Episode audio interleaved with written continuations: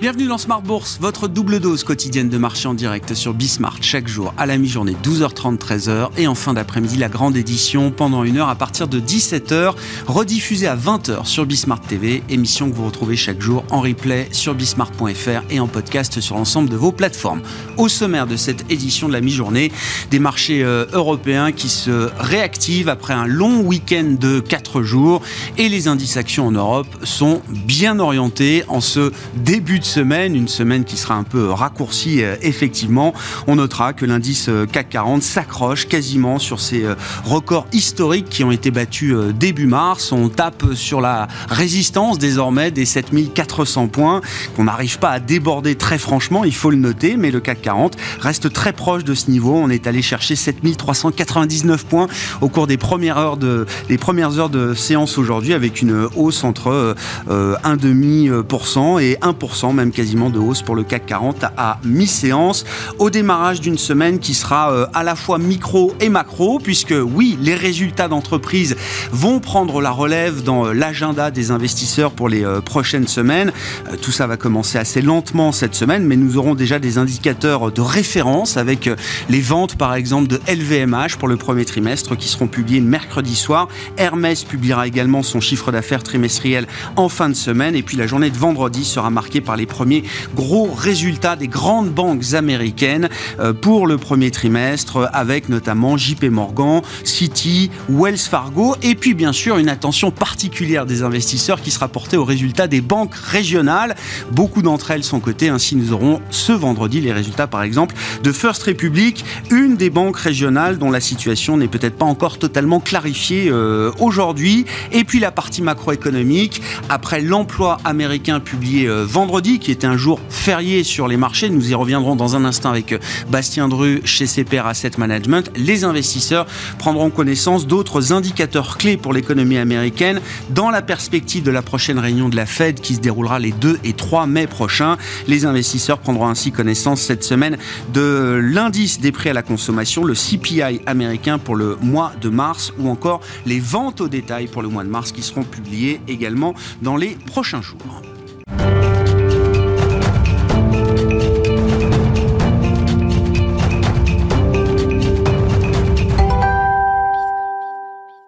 Sim. Commençons par euh, les indicateurs macro du moment pour l'économie américaine. C'est en ce moment que se joue sans doute en partie la prochaine décision de la réunion de, la Fed, de la Réserve fédérale américaine, pardon, le 3 mai prochain.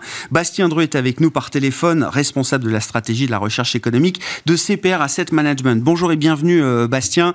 Il faut qu'on revienne sur les, chiffres de l'emploi américain qui ont été publiés euh, vendredi. Les marchés étaient fermés en Europe et aux États-Unis vendredi. Ils étaient encore fermés hier en Europe. Il faut donc revenir sur le rythme des créations d'emplois, la dynamique du marché du travail euh, américain.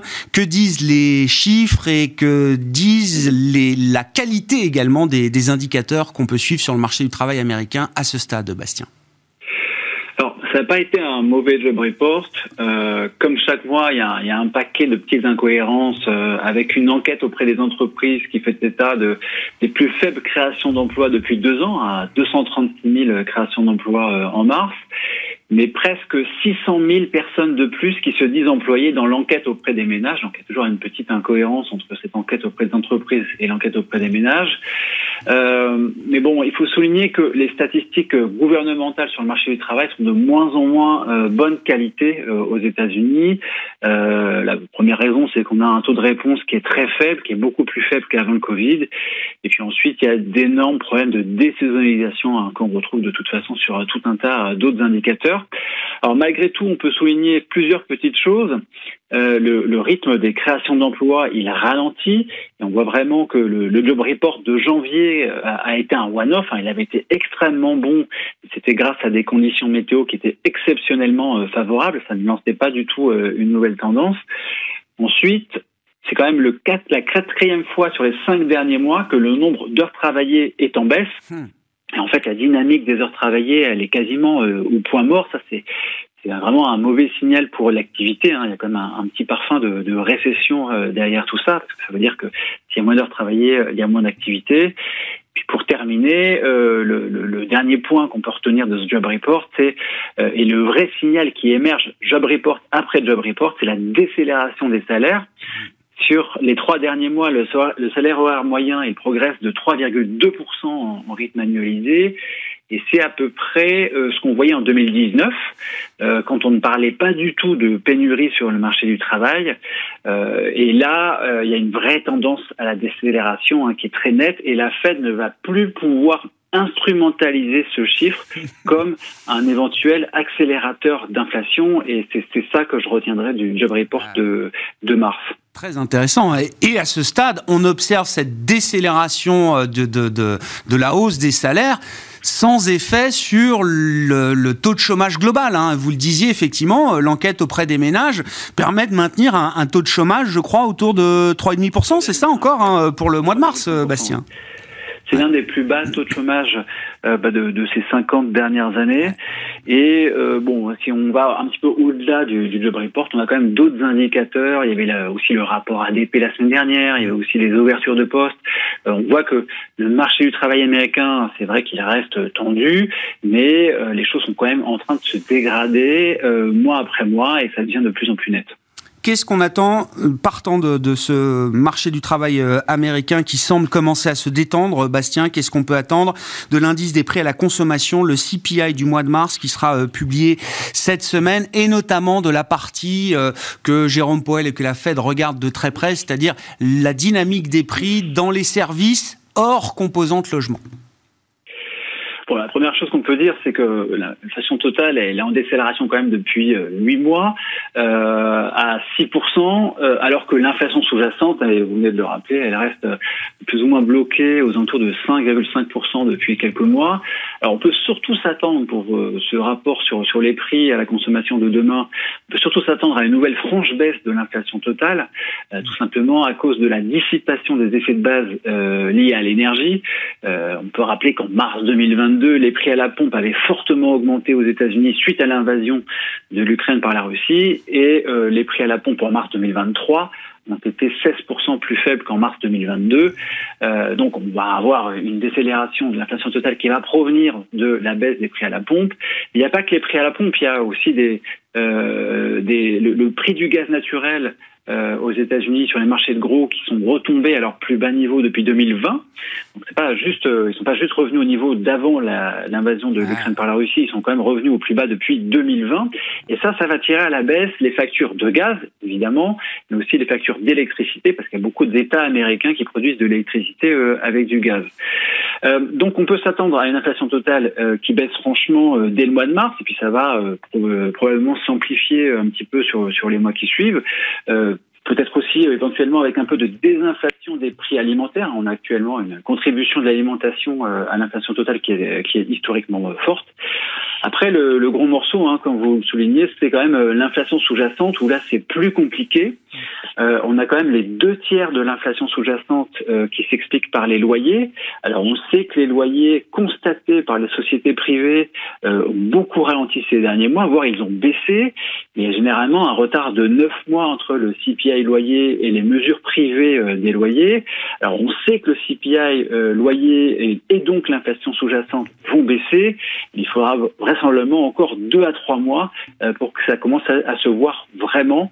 Donc là, vraiment dans l'immédiat, on va pas forcément voir grand-chose sur l'inflation sous-jacente qui va vraisemblablement rester un peu bloqué aux alentours de, de 5,5 pour, pour le mois de mars quand on ajoute la, situation euh, bancaire et, les conséquences potentielles des euh, troubles bancaires qu'on a pu observer sur euh, le marché américain ces dernières semaines, Bastien, quelle va être l'équation pour la Réserve fédérale américaine lors de sa réunion de politique monétaire des 2 et 3 mai prochains? Eux se sont mis dans une, une, situation de communication où il n'y a quasiment plus rien à attendre en termes de resserrement. si on revient à la théorie de la politique monétaire, les banques centrales, elles augmentent les taux directeurs pour ralentir le crédit bancaire, pour faire ralentir l'activité et donc l'inflation. Du moins, c'est l'un des canaux de transmission qui est attendu. Mais si, et c'est ce qui est en train de se passer actuellement, le crédit bancaire ralentit en partie pour des raisons exogènes, la Banque centrale n'a plus besoin de relever ses taux directeurs. Et là, justement, on a une forte baisse du stock de prêts bancaires aux États-Unis hein, sur les deux dernières semaines. Hein. C'est même la, plus forte euh, baisse du stock de prêts bancaires euh, aux entreprises euh, depuis que ces statistiques existent, c'est-à-dire 1973. Alors il y a peut-être des, des raisons méthodologiques derrière tout ça. Il faut être un petit peu prudent parce que les, les, chiffres peuvent être révisés. Mais en tout cas, avant même l'épisode de SVB, on avait un ralentissement de l'octroi du, du, crédit bancaire aux entreprises qui était très net depuis déjà 4 ou 5 mois. Donc là, l'épisode euh, de mars avec SVB, ça va sans doute pas améliorer euh, les choses. Donc à partir du moment où la Fed a fait un gros focus sur ce sujet, c'est quand même difficile de l'imaginer redevenir euh, offensive. il faudrait vraiment qu'il y ait une grosse surprise haussière sur l'inflation pour que, pour que la, Fed redevienne offensive, mais ça paraît quand même très peu probable aujourd'hui. Quand vous dites très peu probable de voir une Fed offensive, ça veut dire que même 25 points de base, ce serait peut-être de trop. 25 points de base, ça reste quelque chose qui est, qui est compliqué. Euh, franchement, quand on regarde les, les dernières statistiques sur l'évolution du crédit bancaire, ça, ça montre quand même qu'il est en train de se passer quelque chose. Il y avait déjà quelque chose qui, qui germait un peu avant l'épisode de SVB, et il n'y a franchement pas de, de, nécessité pour, pour la Fed de continuer ces, ces hausses de taux directeurs, alors même que le, crédit bancaire est en train de, de, ralentir fortement, voire pour certains créneaux de, de se contracter. Quoi. La barre pour une pause est donc euh, assez peu élevée aujourd'hui pour la Réserve fédérale américaine. Euh, Bastien se posera inévitablement euh, à l'occasion du prochain FOMC la question de savoir où est la barre pour une première baisse de taux de la Fed. Hein. Oui, tout à fait. Oui, tout à fait. De toute façon, lors de la dernière conférence de presse, euh, il avait été euh, dans la, la, la, session de questions-réponses, il y avait beaucoup plus eu de questions sur euh, une éventuelle future baisse de taux que sur une future hausse de taux. Donc il y avait déjà cette question-là qui avait été posée. je pense que ce qui, la, la façon, la, la, fonction de réaction de, de, la Fed sera très liée à ce qui se passe sur le marché du travail. Pour le moment, on a des indicateurs qui se détériorent, mais qui ne, qui ne sont pas mauvais.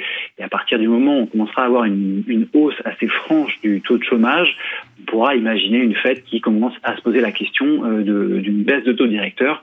Ça, c'est pas du tout quelque chose qui qu'on peut imaginer sur euh, les trois ou quatre prochains mois. C'est plutôt quelque chose, évidemment, pour plutôt la fin de l'année 2023. Pour finir, dans la communication de la, Fed, il y a la partie taux, il y a la partie bilan également, euh, Bastien. Pour l'instant, le, le, rythme de réduction du bilan euh, aux États-Unis a été euh, préservé totalement par la Réserve fédérale américaine. Est-ce que c'est un aspect dans la communication de la Fed qui peut évoluer? Euh, ça, c'est effectivement quelque chose qui, qui peut évoluer. Euh, il y a quand même beaucoup de questions qui se posent euh, sur, euh, sur finalement l'impact que euh, la politique de bilan de la Fed peut avoir sur eh bien, le bilan des banques commerciales, hein, parce que on en a pas parlé tout à l'heure, mais le, on a des, des, des, fuites de dépôts finalement des grandes banques américaines qui, qui vont vers les, les fonds monétaires. la raison, c'est parce que les fonds monétaires ont des rendements, les, pardon, les fonds monétaires américains ont des rendements qui sont beaucoup plus attractifs que les dépôts euh, des, banques commerciales. Et ça, c'est quelque chose qui est rendu possible finalement parce que euh, eh bien, les, fonds monétaires, eh bien, ils prêtent à la Fed dans le cadre de ce qu'on appelle les opérations de reverse repo. Et on pourrait imaginer dans les mois à venir que, que la Fed, eh bien, elle rende peut-être un peu moins avantageux ces opérations de reverse repo pour peut-être décourager finalement ces, euh, ces grands mouvements de, de dépôt qui quittent euh, les grandes banques américaines pour aller dans les fonds monétaires. Merci beaucoup, euh, Bastien. Merci pour ces éléments de, de perspective et d'analyse sur la situation macro-américaine et les éléments qui feront la prochaine décision de la Fed. Je vous rappelle avec une réunion du FOMC qui est programmée les 2 et 3 mai prochains. Bastien Dru, responsable de la stratégie de la recherche économique de CPR Asset Management, qui était avec nous par téléphone.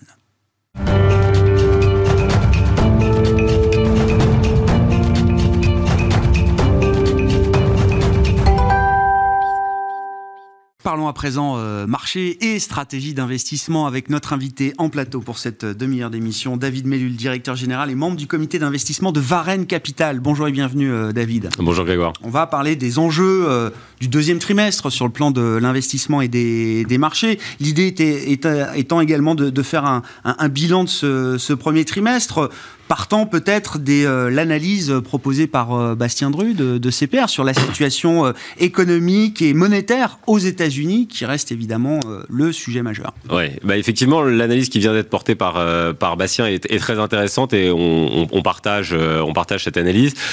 au cours du premier trimestre, on a eu un environnement qui a quand même changé. Hein. On a eu un début d'année où on était, on était globalement bien orienté, porté par un scénario plutôt optimiste de, de soft landing.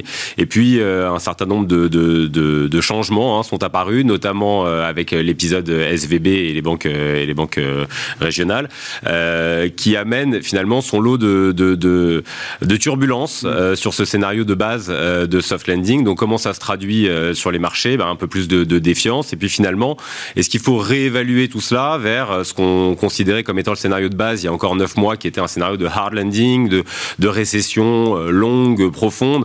Euh, je ne le crois pas, euh, mais tout cela a été un petit peu rebattu au cours du mois de, au cours du mois de mars. À, l'aune des éléments et des informations qu'on a aujourd'hui, après les turbulences bancaires du, du, mois de mars, qui pour l'instant semblent relativement contenues et apaisées, l'idée centrale reste celle quand même d'un soft landing, si on prend la grande idée macro euh, qui domine aujourd'hui. L'idée centrale, ça va rester celle d'un soft landing. Maintenant, euh, le principal driver, euh, ça va être l'accès au crédit. Euh, Bastien vient de le dire. Effectivement, il y a beaucoup d'études qui, qui, qui, vont euh, qui vont dans, dans, dans le même sens, c'est-à-dire que globalement, on a euh, globalement presque jamais vu euh, un, tel durcissement de, de l'accès au, au, crédit aux États-Unis. Euh, et de cet accès, de cette disponibilité du crédit, va dépendre la profondeur de la récession. On va a priori hein, assez clairement s'inscrire en, récession au cours du deuxième semestre. Euh, reste à voir euh, ce qui était voulu, hein, c'est ce qui était souhaité par euh, la politique la politique qui est menée actuellement aux États-Unis par la Fed, hein, ce, ce, cette politique très hawkish qui vise à, à contenir l'inflation en mettant des pressions récessionnistes. Bon bah voilà, la, la, récession va manifestement arriver. Après, dans quelle mesure on va avoir un phénomène peut-être un peu d'excès dans le mouvement qu'il va falloir très vite stabiliser euh, on fait confiance euh, aux politiques américains pour mm. réussir à, contenir la chose, mais dans le même temps, il y a d'autres choses, d'autres paramètres à prendre en compte. Hein. L'administration Biden qui a, aussi un, plan de soutien fiscal hein, qui va, euh, dont les effets vont prendre fin au mois de mai prochain. les attentes aussi hein, des agents économiques, c'est-à-dire qu'il y a d'un côté la réalité de la politique monétaire et puis de l'autre côté les attentes que les marchés vont avoir de cette politique. là, effectivement, la nécessité d'augmenter les taux est, est moins urgente qu'il y a quelques semaines. Maintenant, on a encore à peu près 80% hein, des, des, des, agents économiques qui s'attendent à une hausse de taux de, de, 25 points de base à la mm. prochaine, à la prochaine réunion. Euh, ce sera probablement, qu'elle qu ait lieu ou pas, en tout cas, euh, raisonnablement, on peut penser qu'on va rentrer après sur un plateau. Euh, et, euh, et, on verra en deuxième partie d'année euh, si effectivement on commence à baisser euh, les taux directeurs fonction de l'état de, de, de l'économie et de la profondeur attendue et analysée à ce moment-là euh, de la récession. Mais ça veut dire qu'autour de l'idée toujours centrale du, soft landing, il y a quand même des, scénarios de risque attachés qu'il faut surveiller de plus en plus aujourd'hui. À la fois risque pour la sphère financière, mais aussi risque pour euh, l'économie réelle avec euh, bah, que tout le monde craint. C'est-à-dire qu'à un moment, le, le, le, truc qui casse, quoi, la rupture, euh, le côté un peu falaise où euh, que le credit crunch viendrait encore euh, accroître. C'est pour moi le principal risque aujourd'hui. Maintenant, on, on, on a des banquiers centraux qui sont, qui sont à la manœuvre. Il n'y a pas de, de raison aujourd'hui d'anticiper ce, risque de, ce risque de falaise, mais c'est un risque qui doit être, qui doit être maîtrisé. Pour ça, la, la, la, la Powell doit avoir une, une main très forte euh, sur sa politique. Euh, le marché de l'emploi se porte très bien, mais il commence à montrer des signes de plafonnement, comme euh, comme on vient de le voir, on vient de le voir à l'instant. la politique, enfin globalement, les consommateurs se portent bien, que ce soit aux États-Unis, en Europe ou en Asie.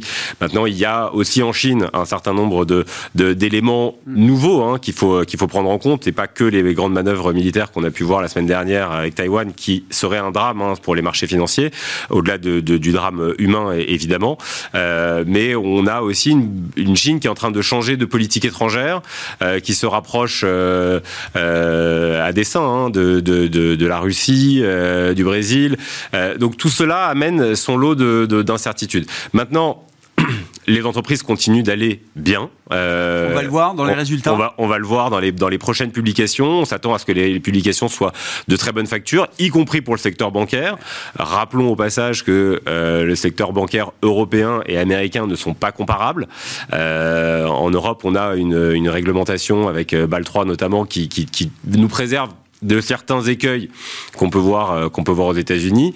Maintenant, euh, on va avoir donc clairement de bonnes publications euh, ce mois-ci. Ce qui sera intéressant de voir, ça va être les publications et notamment la partie guidance et donc les anticipations, les perspectives qu'ils auront pour le reste de l'année comment on gère euh, un scénario de soft landing et les risques attachés à ce scénario dans euh, les portefeuilles, dans la stratégie euh, Varenne Capital avec quatre grands moteurs hein, qu'on rappelle à chaque fois, David, parce que entre un soft landing et un scénario de, rupture ou de, de, crash financier ou de crash économique, deux situations complètement différentes. Ouais. Il faut comprendre en compte. Deux situations complètement différentes. Alors, puisque nous n'avons pas de boule de cristal, chez Varenne, depuis, depuis toujours, hein, on, on, embarque quatre moteurs de performance, je les rappelle. Hein.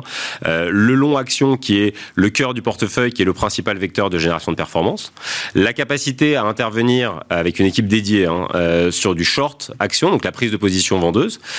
Euh, une deuxième stratégie de décorrélation, une stratégie d'arbitrage de fusion-acquisition. Et puis enfin, une stratégie de couverture macroéconomique précisément pour nous protéger ou essayer de préserver le capital des investisseurs dans ce fameux scénario de rupture. Bon, on, peut jouer à se faire peur. Effectivement, euh, soft landing, hard landing, bon, ça reste un landing. Hein. Donc, de toute façon, il va falloir. Euh, il y a un atterrissage. Il y a un atterrissage. Il y a un atterrissage. Donc, dans cet environnement-là, euh, on pense que il y a de très très belles entreprises et il y, a, il y avait et il y a encore de très belles opportunités à saisir sur les marchés actions d'entreprises qui ont du pricing power, qui ont cette capacité à préserver les marges en projetant sur le consommateur final les hausses de coûts. On a une détente sur la supply chain. On l'a vu encore à l'instant avec les, visuels de Bastien, euh, le pic sur l'énergie était globalement euh, l'été dernier, donc mm. il est passé. Donc on a une détente sur la supply chain, une détente euh, sur sur le sur l'énergie, des entreprises qui ont du pricing power qui, qui, est très fort, qui sont très bien gérées et donc qui finalement peuvent continuer à profiter de cet appétit du marché porté également par une valorisation qui a été quand même euh, beaucoup comprimée hein, globalement sur les marchés actions en 2022, donc des valorisations qui sont plus raisonnables, et puis de l'argent qui reste euh, encore euh, assez, disponible, assez, disponible malgré tout, et donc qui se déverse encore sur les meilleures opportunités. Sur la, la notion de pricing power, tout le monde a eu du pricing power pendant l'année 2022. Euh, euh, on va voir le vrai et le faux euh, d'une certaine manière, David. Voilà, c'est ça. Ça fait longtemps qu'on l'anticipe, mais c'est vrai qu'on a vu beaucoup d'entreprises et même j'imagine des chefs d'entreprise qui n'imaginaient pas de leur vie avoir la capacité de fixer des prix comme ils l'ont eu. ces phénomènes, secteur par secteur, industrie par industrie, vont peut-être parfois s'estomper. Voilà, on va, on va voir les entreprises qui ont réellement du pricing power et par opposition à celles qui en ont peut-être temporairement donc, euh, conjoncturellement. Voilà, et pour ainsi dire qu'ils n'en ont pas en réalité, euh, qui ont juste profité d'un effet d'aubaine. Euh, mais là, on a des entreprises qui ont successivement augmenté les prix depuis le début de l'année dernière, sans observer la moindre dégradation sur l'appétit du consommateur. Donc ces entreprises-là, on pense au secteur du luxe, hein, LVMH par exemple, mais pas que. ces entreprises-là vont être les grands gagnants de cet environnement où l'inflation a changé de forme l'année dernière, qui est passée d'une inflation par la hausse de coûts à une inflation par la hausse de la demande. Et donc, il y a aujourd'hui encore un appétit euh, et il y a cette capacité à, euh, dans un environnement où on réduit les coûts, on a des, annonces de, destruction d'emplois euh, massives presque tous les ah jours, dans un environnement où on arrive à contenir les coûts, voire même à réduire les coûts, si on arrive à préserver les marges, bah, dit autrement, après deux publications, vous allez avoir un effet, euh, un effet extrêmement vertueux où finalement vous allez avoir un effet extrêmement positif sur la rentabilité et la profitabilité, profitabilité des entreprises. Et donc finalement, on va prendre conscience que certaines entreprises qui aujourd'hui paraissent valorisées raisonnablement, finalement sont peut-être pas chères vous le disiez, là, là dans, dans les, quatre moteurs euh, stratégiques de, de, de, de Varennes, la, poche longue, la stratégie longue, reste le, le pourvoyeur principal de performance à ce ah bah, stade. Là, sur le premier trimestre, euh, et puis même globalement, de, ouais, depuis... euh, depuis c'est bien de le rappeler. Hein. Bah oui, non, mais c'est de toute façon, sur un temps long, globalement, on considère que la principale source de performance, c'est le long action. Les actions, globalement, on est convaincu que ça ne se, faut pas essayer de timer le marché, euh, faut pas être on-off, off. sinon, vous, vous, ratez, vous ratez les phases de rebond, vous rentrez mm. trop tard, et voire même, vous pouvez, après, il y a un effet porte de saloon qui peut être extrêmement préjudiciable pour l'investisseur. Donc, depuis, globalement, le quatrième trimestre l'année dernière hein, jusqu'à jusqu'à maintenant, c'est le long qui a porté la performance de la gamme. une performance qui est assez vigoureuse, hein, parce que globalement, si je regarde la fin du premier trimestre, Varenne Global comme Varenne Sélection sont des fonds qui ont une performance positive à deux chiffres. À deux chiffres.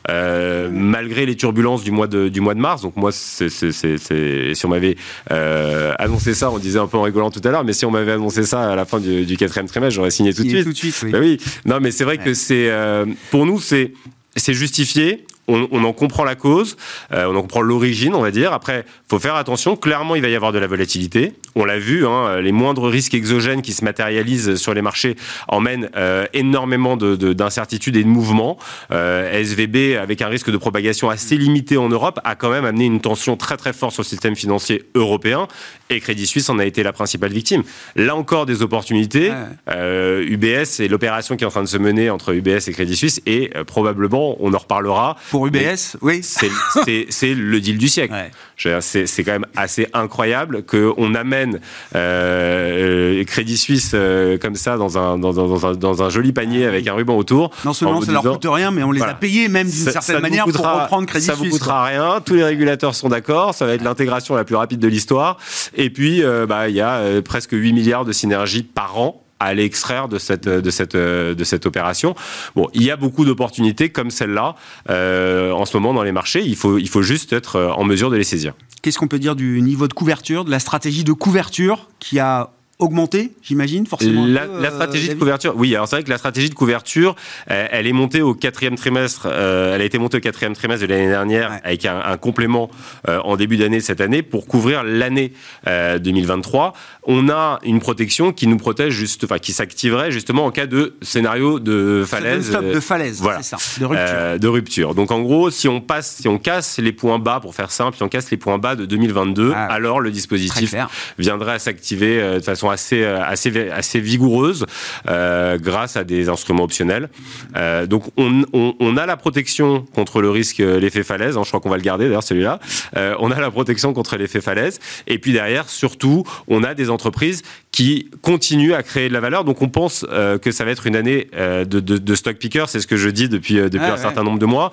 L'année a bien démarré pour le, pour le moment. il reste encore, il reste encore une grande partie du chemin à faire mais avec des entreprises de très bonne facture, très bien gérées. Euh, on est confiant quant à la capacité de Varenne à, délivrer une performance euh, significative et de bonne qualité en, 2023. Oui, derrière la hausse des indices européens à, deux chiffres depuis le début de l'année, oui, il y a déjà des écarts très très importants au sein de la cote avec euh, des boîtes à plus 30 et d'autres qui sont voilà, à l'inverse déjà sur des baisses à, deux chiffres depuis le début de l'année. Merci beaucoup David, merci pour cette, cet éclairage de marché et ces, ces quelques éléments apportés en matière de stratégie d'investissement chez Varenne Capital en l'occurrence. David Mellul, directeur général et membre du comité d'investissement de Varenne Capital, qui était l'invité de Smart Bourse à la mi-journée sur Bismart. Voilà pour cette édition. Nous nous retrouvons à 17h en direct.